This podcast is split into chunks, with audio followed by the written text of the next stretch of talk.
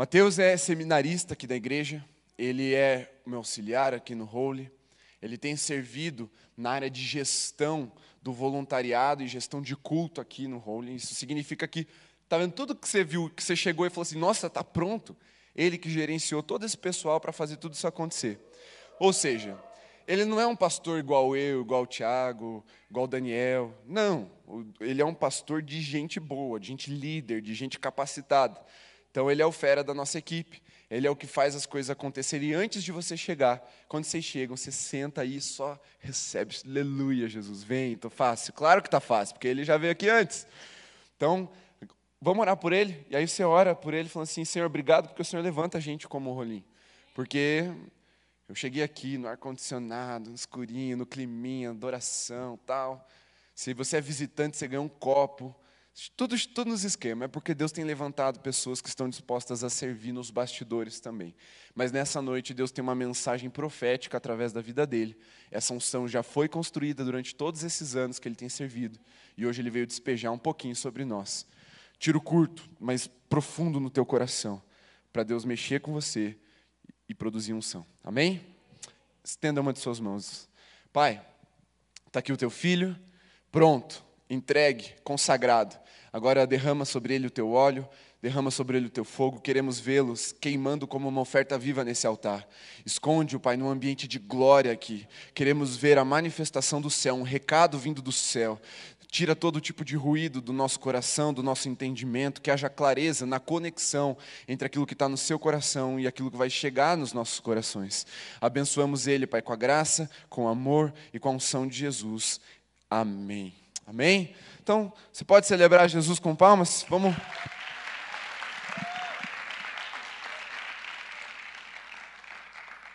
Boa noite, igreja, graça e paz. É muito bom poder estar aqui com vocês hoje, dando sequência a essa série dos profetas do século 21, uma série que nós entendemos que não podia ser encerrada de forma online e por isso nós postergamos para esse ano. E hoje a gente vai trabalhar um pouco a respeito do, da profecia que está lá no livro de Ageu. Por isso eu queria te convidar a abrir sua Bíblia lá em Ageu, capítulo 1, a partir do versículo 1 até o versículo 10. Pode procurar, que eu tenho certeza que está aí na sua Bíblia. Tá? Não, não é um livro que eu estou inventando, está aí sim. E se você se assustou com esse nome Ageu, não conhecia, eu quero te fazer um convite. Nós estamos tendo esse ano o nosso plano de leitura do Holy. Nós estamos fazendo a leitura anual e, temos duas frentes, em, em, seis meses e um ano. E se você não conhece o livro de Ageu, a oportunidade está aí. Então, acessa lá nas nossas redes sociais, tem os planos, tá? ainda dá tempo de você entrar, se recuperar e participar lá. Então, Ageu 1, a partir do versículo 1, vai dizer bem assim. No primeiro dia do sexto mês do segundo ano do reinado de Dário, a palavra do Senhor veio por meio do profeta Ageu ao governador de Judá, Zorobabel, filho de Sealtiel, e ao sumo sacerdote Josué, filho de Jeozadak, dizendo: Assim diz o Senhor dos Exércitos: Este povo afirma: ainda não chegou o tempo de reconstruir a casa do Senhor. Por isso, a palavra do Senhor veio novamente por meio do profeta Ageu. Acaso é tempo de vocês morarem em casas de fino acabamento, enquanto a minha continua destruída? Agora, assim diz o Senhor dos Exércitos: Vejam onde os seus caminhos os levaram. Vocês têm plantado muito e colhido pouco. Vocês comem, mas não se fartam. Bebem, mas não se satisfazem. Vestem-se, mas não se aquecem. Aquele que recebe salário, recebe para colocá-lo numa bolsa furada. E assim diz o Senhor dos Exércitos: Vejam onde os seus caminhos os levaram. Subam o monte para trazer madeira. Construam o templo para que eu me alegre e nele seja glorificado, diz o Senhor. Vocês esperavam muito, mas, para a surpresa de vocês, acabou sendo pouco. E o que vocês trouxeram para casa, eu dissipei com um sopro. E por que fiz isso? pergunta o Senhor dos Exércitos. Por causa do meu templo, que ainda está destruído, enquanto cada um de vocês se ocupa com a sua própria casa. Por isso, por causa de vocês, o céu reteve o orvalho e a terra deixou de dar o seu fruto. Vamos orar? Senhor, obrigado, Pai, pela tua palavra, que ela é viva e eficaz. Obrigado por o Senhor nos dar o privilégio de termos acesso à Tua palavra, Pai, que nessa noite, Pai, possamos aprender um pouco mais daquilo que o Senhor tem para nos ensinar. Me usa, Pai, como canal de, de transmissão para esse povo. Pai, em nome de Jesus. Amém. Amém. Então, o livro de Ageu, ele trata a respeito do povo que acabou de retornar do exílio. Mas qual exílio? Talvez você não saiba, então eu vou te dar uma ajuda.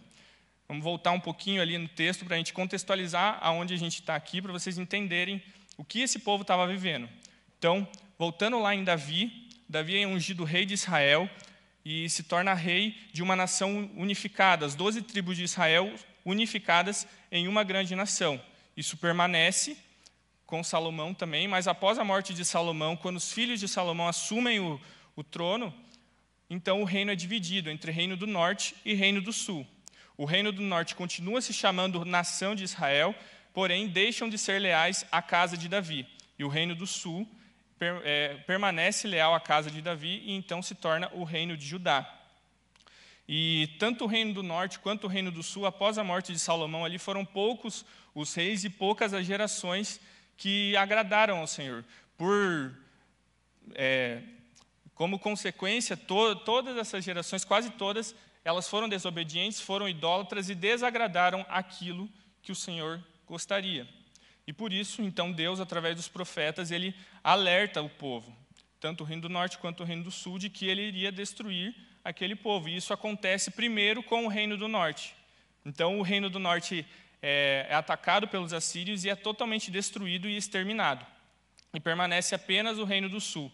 E Deus continua os alertando e então traz uma mensagem de que eles seriam levados como é, seriam levados como escravos para a terra da Babilônia, para um cativeiro que duraria um período de 70 anos.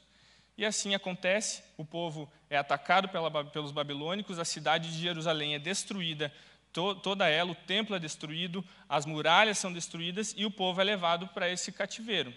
E permanecem lá pelo período de 70 anos. E após esses 70 anos, o povo retorna do exílio para Jerusalém com a missão de reconstruir a cidade, reconstruir os muros e reconstruir o templo e restituir a nação de Judá. E o livro de Ageu está trazendo uma repreensão para esse povo que acabou de retornar, estavam sendo escravos e retornaram agora. E falando um pouco de Ageu, o profeta Ageu é um profeta que provavelmente nasceu na Babilônia, não tem como se ter certeza, mas pela, pelo período da primeira citação de, de Ageu até, até a, o retorno ali dele, deles, é, Ageu provavelmente nasceu na Babilônia. Então ele nasceu no cativeiro e retornou ainda criança junto com seus pais.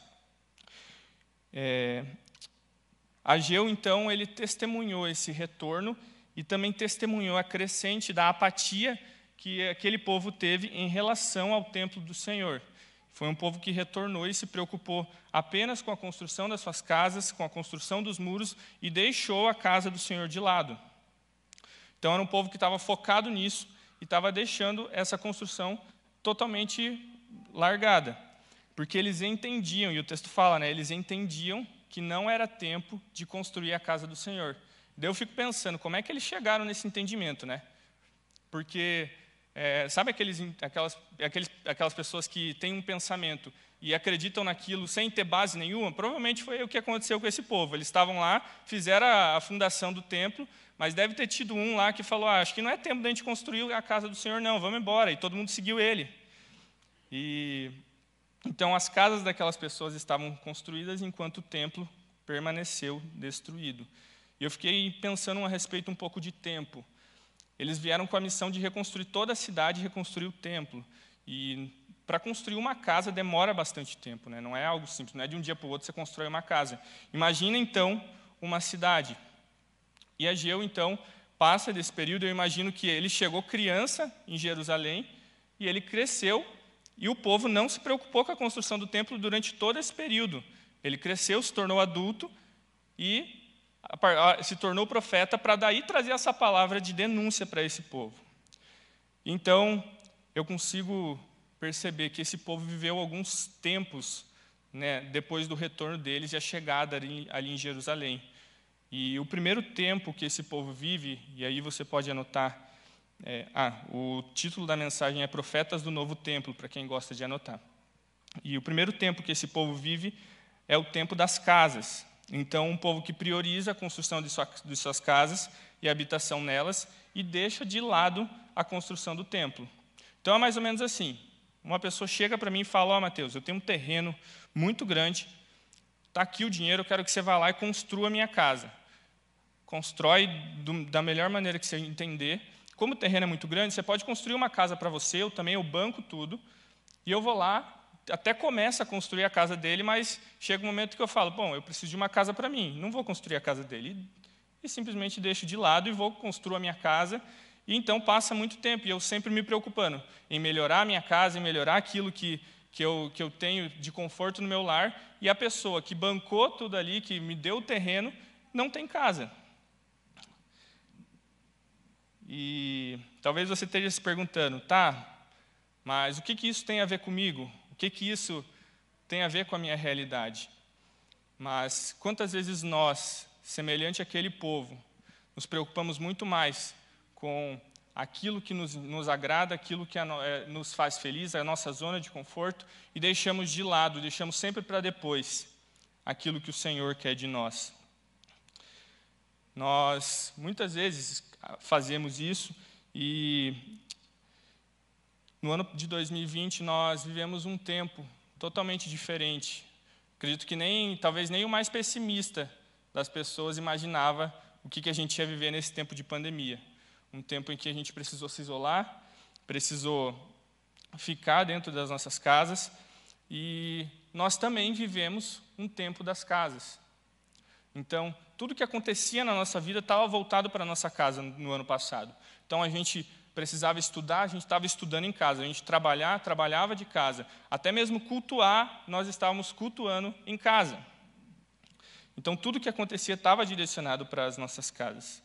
Mas que eu quero te dizer que, apesar de a gente ainda estar tá em pandemia, o tempo das casas acabou na nossa vida. A gente não precisa mais ficar isolado nas nossas casas, não precisamos mais ficar fazendo tudo e se preocupando apenas com o que acontece nas nossas casas.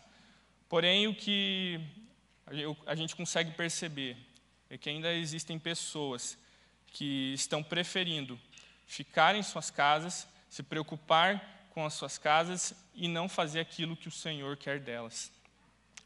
E aqui eu quero que você não entenda a casa apenas como lugar físico, porque não é. A casa aqui pode simbolizar talvez o lugar de isolamento que você esteja, o lugar de solidão, um lugar que você não quer renunciar à tua, à tua vontade, talvez até mesmo um pecado que você tem aí que você não quer abrir mão. Isso pode simbolizar a tua casa. Mas Hoje Deus está te chamando para você deixar esse lugar, para você sair da sua, das suas casas e vir trabalhar em um novo tempo. Então, a gente consegue perceber que a pessoa é, hoje está fazendo de tudo. Ela vai no mercado, ela vai para a praia, ela vai no shopping, mas para vir para a igreja ela não pode e ainda usa a desculpa da pandemia. E fica totalmente isolada, sempre deixando a obra do Senhor para depois. Então ela entra numa zona de conforto, porque essa pessoa ela acaba fazendo de tudo, menos a obra do Senhor.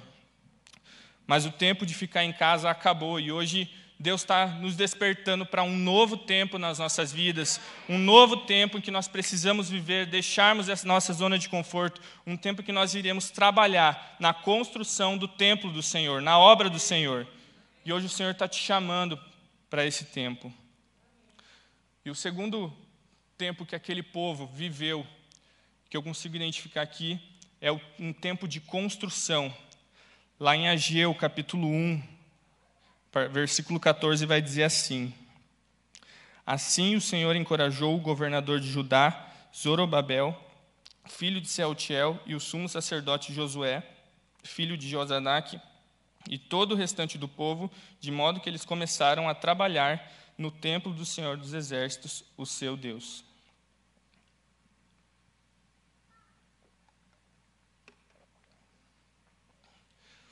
Então, Deus precisou despertar aquele povo através da palavra do profeta Ageu, para que eles percebessem que eles não, não tinham mais que ficar se preocupando com as casas, que o templo estava em ruínas e eles precisavam trabalhar naquilo para que o templo fosse reconstruído.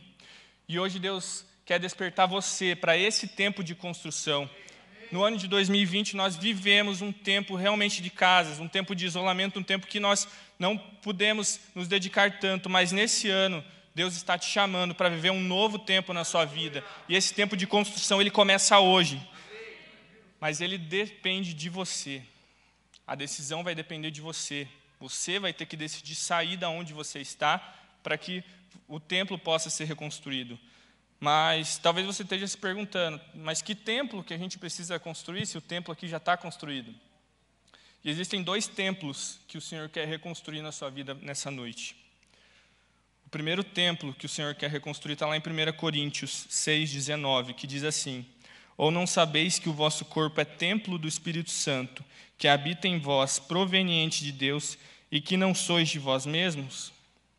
Então, o primeiro templo somos nós. Nós somos templo do Espírito Santo, nós somos habitação do Altíssimo, e Deus quer começar reconstruindo esse templo em você. Não é essa estrutura física, mas sim você. E se Ele reconstruir cada um de nós, os fundamentos dele em nós, a obra e o reino dele vão avançar. E para isso vai exigir tempo de secreto, tempo de intimidade com o Senhor, tempo de oração. Você vai precisar se dedicar. Mas esse tempo de reconstrução, ele exige sacrifício.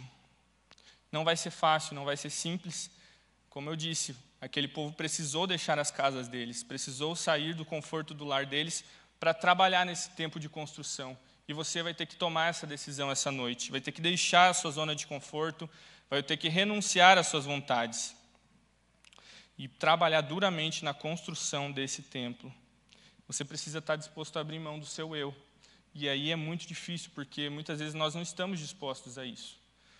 Mas para o templo ser reconstruído, vai precisar de você. Mas o templo também não é apenas o indivíduo, não somos apenas eu ou apenas você, mas o templo também é o corpo de Cristo. E isso diz lá em 1 Coríntios 12, versículo 27, que vai dizer assim: Ora, vocês são o corpo de Cristo, e cada um de vocês, individualmente, é membro desse corpo. O corpo ele é formado por muitos membros. E se um, uma parte do corpo não está funcionando legal ou não está não tá, é, tendo o desempenho correto, pensa numa doença. Quando você pega, você pega uma gripe, por que, que o teu corpo tá, responde daquela maneira? Porque tem algo que está fazendo mal para o teu corpo, algo que está sugando mais energia.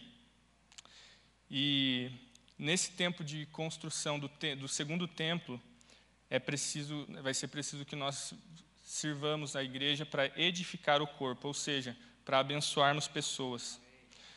Nós precisamos trabalhar não apenas para o nosso próprio conforto, mas para abençoar pessoas. Ou seja, nós vamos precisar nos dedicar servindo a igreja, servindo o corpo.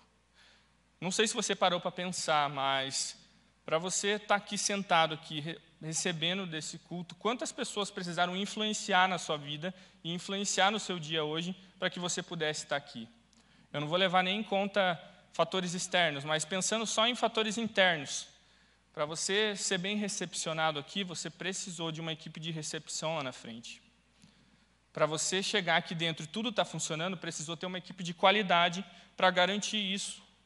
Para você ter o teu culto abençoado, que nada te atrapalhe, tem uma equipe de intercessão orando por você. Tem uma equipe de louvor aqui que se prepara, que ensaia para que você possa adorar o seu Deus da melhor forma. Tem pastores que se dedicam e buscam no Senhor mensagens vindas do coração dele para que você possa receber a melhor mensagem. Então, o corpo não funciona sozinho. Não tem como eu vir aqui e fazer o corpo funcionar. Eu não, não como é que eu vou tocar? Eu não sei tocar nada, muito menos cantar. Mas tem pessoas que sabem, que fazem a parte dele. Eu faço a minha parte. E se você não fazer, não fazer a tua parte, uma parte do corpo não vai funcionar. Por isso, nós precisamos nos dedicar servindo a nossa igreja. Quando eu tinha 14 anos, quando estava ainda no processo de construção aqui, o pastor Sebastião sempre falava uma frase que me marcou muito naquela época quando a gente ainda estava na tenda. Talvez você nem saiba o que é isso, mas a gente viveu um tempo que a gente teve que ser igreja numa tenda, porque a gente não tinha esse tempo, essa estrutura. E o pastor Sebastião, todo mês, todo, todo culto, ele chegava e ele falava bem assim: Você já pôs o seu tijolinho lá? Você já colocou o seu tijolinho ali para a construção do templo?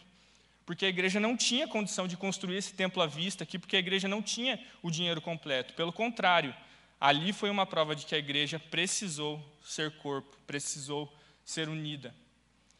E foi assim, através da fidelidade da igreja, que por tijolinho por tijolinho a gente construiu esse templo.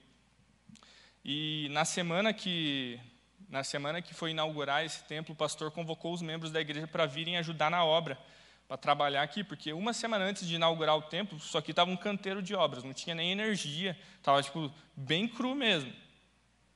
E eu com 14 anos, o que, que eu entendia de obra naquela época? Até hoje não entendo, né? Mas, é, mas eu vim. E sabe o que eu fiz? Eu juntei lixo, eu varri chão, eu carreguei balde cheio de areia, porque era o que eu sabia fazer. Mas tinha outras pessoas que sabiam fazer mais funções. E por que, que eu estou te dizendo isso, meu querido? Porque você não precisa ter o maior talento de todos para você servir. O que você precisa é ser dedicado, é ser leal, é ser disponível. Se você for assim, o corpo vai funcionar. Por mais que você varra o chão, por mais que você é, carregue cadeira, o corpo vai funcionar, porque é isso que Deus está te chamando. E eu queria te incentivar. Semana que, como o Jeff falou, semana que vem a gente vai ter reunião. Se você não está servindo em nenhuma área, venha. Venha fazer parte do corpo, venha fazer parte da igreja. E esse chamado não é só apenas para você servir no role, porque o role é apenas uma parte, nós somos da Alameda e nós precisamos servir a nossa igreja, servir com tudo que a gente tem. No ano passado, durante o período de pandemia, logo após que foi retornar os cultos, eu fiz um compromisso com o Senhor de que eu iria dar todo o meu, o meu suor, todas as minhas forças aqui, na, no reino, na igreja. E eu vinha, tinha final de semana, que eu estava sexta no culto, sábado no culto, domingo de manhã no culto, domingo à noite, se tinha algum congresso, algum culto, na segunda e na terça eu estava aqui servindo. E você acha que foi fácil? Você acha que foi fácil abrir mão de, sei lá, assistir um jogo de futebol, jogar um, um, um videogame, alguma coisa assim? Mas todo final de culto, e algumas pessoas aqui também me acompanharam nesse período, estão de prova para saber. Todo final de culto, a alegria por aquilo que estava acontecendo, por ter, estar tudo funcionando, era muito maior. Então não importava se eu estava cansado, não importava se eu não tive tempo para fazer outras coisas. O que importava era a alegria de estar servindo. E o templo do Senhor vai ser reconstruído a partir da sua disponibilidade. Então se disponibilize, sirva ao corpo de Cristo. Fazendo isso, deixando Deus reconstruir você e se disponibilizando para edificar o corpo, o templo será reconstruído. E aí entra o terceiro período que aquele povo viveu, que é o período em que eles viveram a glória do novo templo. Ageu 2:9 vai dizer assim: A glória desta última casa será maior do que a primeira, diz o Senhor e neste lugar darei paz, diz o Senhor. Aqui Deus está falando que esse templo que eles estavam construindo, a glória que ele iria derramar seria muito maior do que qualquer coisa que o povo viveu no primeiro templo, antes do exílio. E por que seria muito maior? Deus está falando isso porque aquele templo que estava sendo construído por aquele povo seria o templo preparado para a vinda do Messias. E por isso a glória do novo templo é maior do que, o do que o primeiro, porque nesse novo templo Jesus está nele, a presença de Jesus está, e é Jesus quem vai trazer essa glória muito maior. Nós precisamos hoje decidir abandonar o que a gente viveu antes da pandemia. Tem muita gente esperando a pandemia acabar. Tem muita gente esperando que esse período acabe para daí voltar a se dedicar, para daí voltar a pagar o preço. Mas não, você tem que esquecer aquilo que você viveu lá atrás, em 2019, antes da pandemia. Você tem que deixar isso para trás, pra, porque isso está no passado. E até mesmo aquilo que você viveu no tempo das casas, você precisa deixar para trás. O tempo das casas ele foi necessário, ele foi, é, foi útil naquele período para o que a gente estava vivendo, mas hoje Deus não quer mais isso. Deus quer a gente aqui, Deus quer que a gente nos dedique aqui na construção do templo dele, na obra dele, porque a glória desse novo templo que Deus está construindo será muito maior do que a gente já viveu até aqui. Hoje Deus quer derramar essa nova unção sobre nós, uma unção que a gente vai produzir no processo de construção. E é por isso também que vai ser muito maior, porque nós iremos produzir no processo, no secreto e ao lado de Jesus. Mas é verdade que nem todo mundo vai topar esse desafio. Nem todo mundo vai aceitar viver esse tempo de construção, porque, como eu disse, não é fácil, não é simples. Você precisa abrir mão daquilo que você quer, daquilo que você tem como desejo e como conforto. Mas muitas pessoas também vão ficar relembrando do passado, do que viveram antes da pandemia, do que viveram é, lá no passado e se agarrando sem viver coisas novas. Mas lá em Esdras 3, versículo 12 e 13 vai dizer assim: Porém, muitos dos sacerdotes e levitas e chefes do país, já idosos, que viram a primeira casa, choraram em altas vozes quando à sua vista foram lançados os fundamentos dessa casa.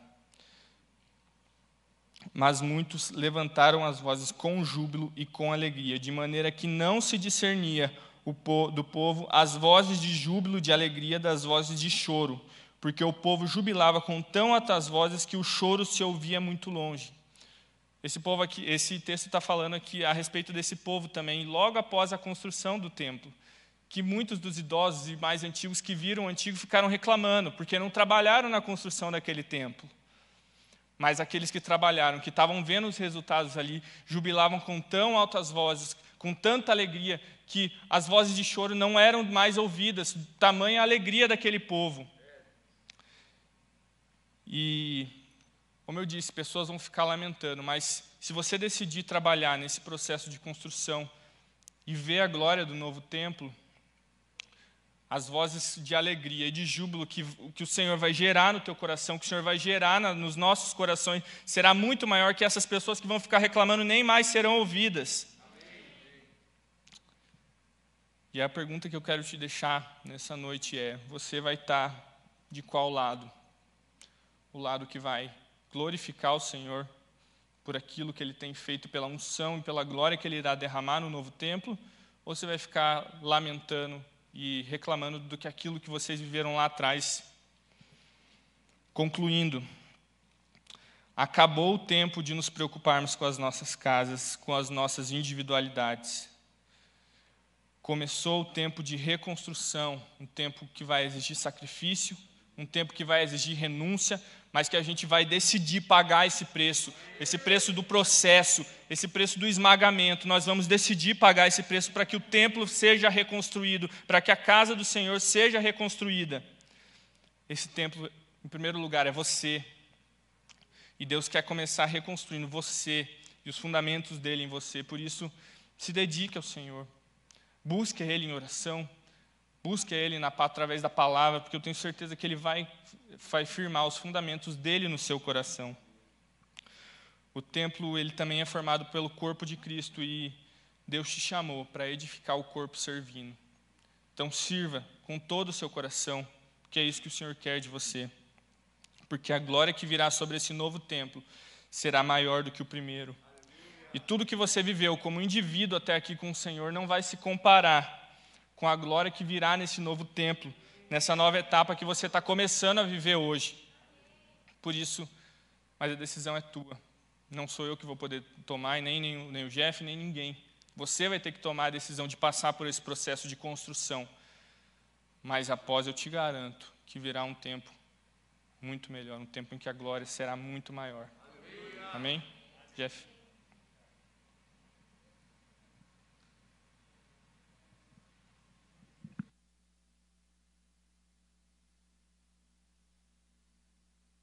A adoração pode subir também.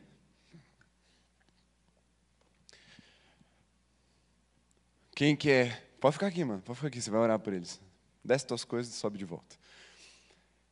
A pergunta foi feita. Você vai ficar de qual lado? O lado daqueles que olham para trás e lamentam o que vivemos em 2019? Ou você é daqueles que vai olhar, que vão olhar para 2021 e ver a manifestação de uma glória muito maior vinda da parte do Senhor? Fique em pé se você é desse time, que quer servir, que quer ver a glória do Senhor se manifestando nessa casa, mas não só nessa casa física, na casa você, morada do Senhor, aqueles que querem se empenhar, como eu falei, e se dedicar no reino de Deus. Sabe, duas coisas que eu quero que você entenda. O que o Mateus falou é, não pode distorcer na sua mente, não pode sair da sua mente. Você não precisa ter a maior habilidade para começar a servir. O inimigo vai sempre tentar te desanimar, falando assim: mas você não sabe fazer muita coisa.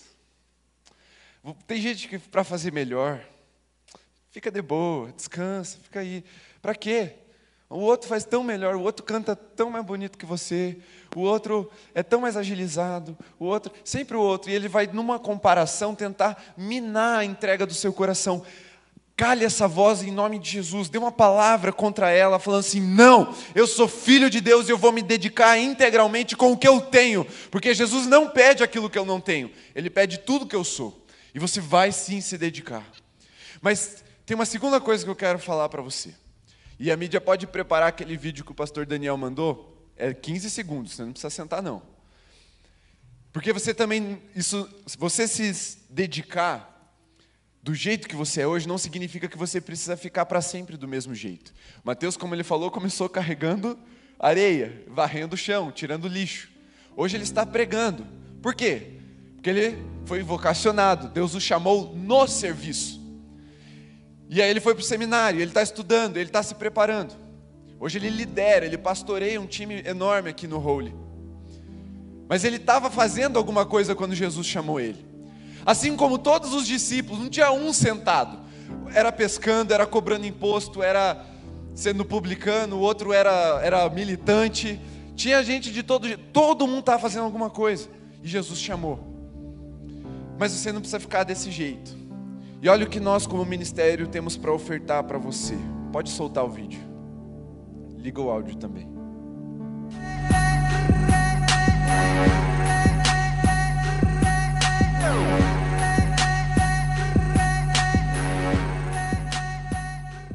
Põe de novo porque o áudio estava tava travado. Põe lá, mais uma vez.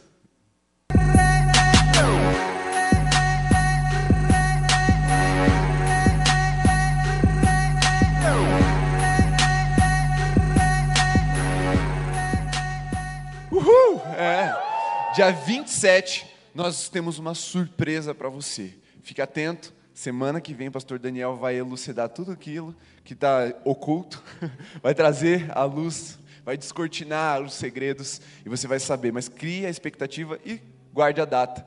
No último sábado também teremos algo muito especial para aqueles que querem dar um salto, não só na sua vida com Deus, mas no seu serviço.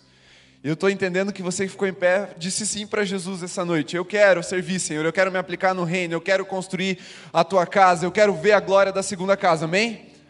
Pode começar aí, time. Então a gente vai orar. E eu quero te pedir para você colocar as mãos assim, como no ato de quem recebe. E eu vou fazer uma oração pastoral. Depois o Mateus vai orar por vocês. Mas primeiro deixa eu orar por você. Feche seus olhos, coloque suas mãos nessa posição. Senhor Jesus, Libera sobre eles agora, do céu, a unção que capacita, a unção que habilita. Aquela unção, Pai, que desperta e faz os teus filhos pularem na direção que o Senhor está apontando. Aplicarem todo o seu, seu foco, sua energia, suas vidas na construção da casa que vai receber uma glória ainda maior. Libera sobre eles, Pai, o entendimento de qual área eles vão servir. E Senhor, se eles não tiverem habilidade nenhuma, que eles sejam fiéis no pouco, no nada, e o Senhor os coloque sobre o muito, porque eu sei que o Senhor vai chamar aqueles que varrem o chão, como o Senhor um dia chamou Mateus. Eu sei que o Senhor vai chamar aqueles que um dia só carregaram cadeira, como um dia eu estava lá carregando. Eu sei que o Senhor vai chamar pessoas que estão lá atrás intercedendo, sem ninguém ver. Eu sei que o Senhor vai chamar pessoas que chegam mais cedo para preparar o ambiente para os irmãos, porque decidiram agradar em primeiro lugar o Senhor. Eu sei, eu estou vendo, Senhor. Eu já posso ver uma geração eleita, um sacerdócio real, inspirando pessoas a amarem Jesus com, com tudo que eles são. Desperta a intenção do coração e habilita a execução, para que mesmo aqueles que só vão carregar um tijolinho, mas eles possam sorrir e falar: Deus, um tijolinho eu coloquei, um pouquinho eu estou fazendo, eu participei da glória que veio maior sobre a segunda casa. Eu quero, Pai, que a minha vida prepare o terreno para a tua vinda. Que seja assim no coração dos teus filhos, em nome de Jesus. Agora erga suas mãos bem alto e comece a orar, se entregando, falando: Senhor, eis-me aqui, ó, eu vou fazer aquilo. E o Mateus vai orar por você, vai orar junto com você nesse tempo, entregando o nosso serviço, entregando as nossas vidas e invocando a manifestação da glória sobrenatural de Deus sobre aquilo que estamos fazendo. Faça isso junto conosco.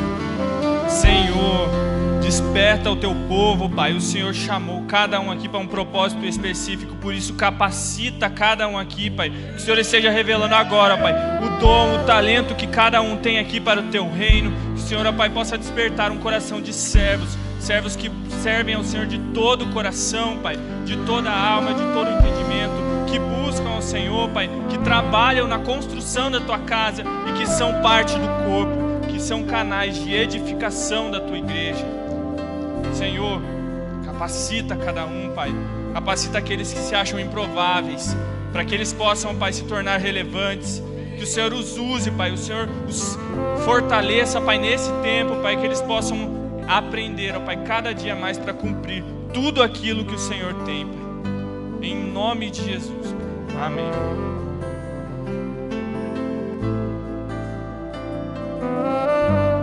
Vamos adorar o Senhor, mas eu quero que você faça dessa oração um compromisso. Faça dessa oração, dessa adoração, uma oração. Porque tudo aquilo que cantamos diante de Deus, acredite, Deus lembra, sabe? E é uma nós vamos cantar agora de forma profética. Por isso, aplique o seu coração em sinceridade, em verdade, para aquilo que você cantar se torne uma realidade na sua vida. E se isso já é uma realidade, celebre o Senhor. Diga assim: me envolva. Fala mais, bem mais alto que eu não estou ouvindo, vocês estão de máscara. Grita, vai lá, me envolva na tua história, minha vida para tua glória. Amém. Celebre ao Senhor. Aleluia.